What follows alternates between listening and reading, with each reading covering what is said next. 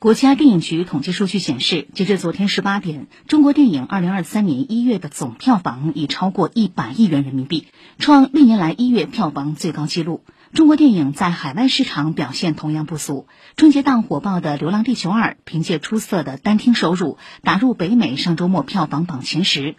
流浪地球二》导演郭帆昨天在人民日报发文称，真实世界跟影像世界是有必然联系的，强盛的国家才能托举起强大的科幻产业。比如，得益于强大的制造业，尤其是 3D 打印和数控机床的应用，我们制作的特殊道具精度达到产品级水准，营造了逼真的画面质感。在这方面，我们已经达到世界先进水平。在电影视效层面，我们也实现了质的飞跃。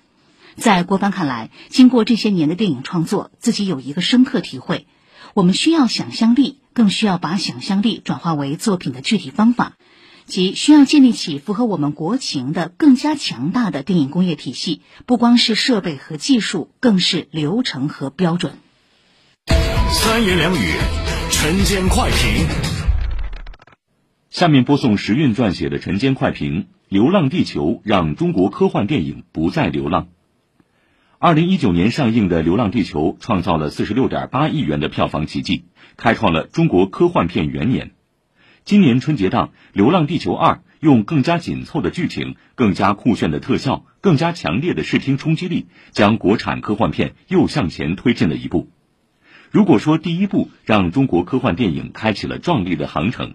那这一部就是它于世界舞台上响亮的鸣笛。截至目前，国外知名电影网站 IMDB 上超过四千人给《流浪地球二》打分，综合评分为八分。烂番茄网站的专业影评和普通观众打分，《流浪地球二》得到的分数分别为百分之八十和百分之九十七，可以说是相当高了。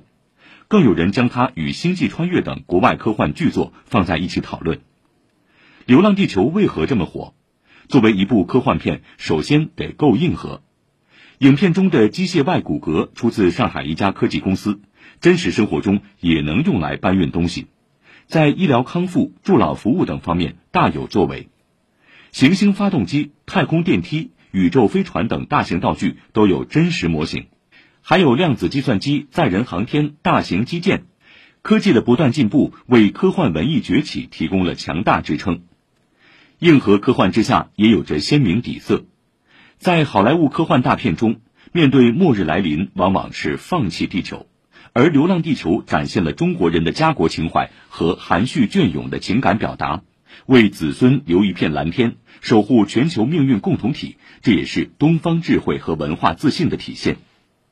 流浪地球》让中国科幻电影不再流浪，期待随着科技不断进步，电影工业体系持续完备，能有越来越多电影。带着中国故事走出国门，走向世界。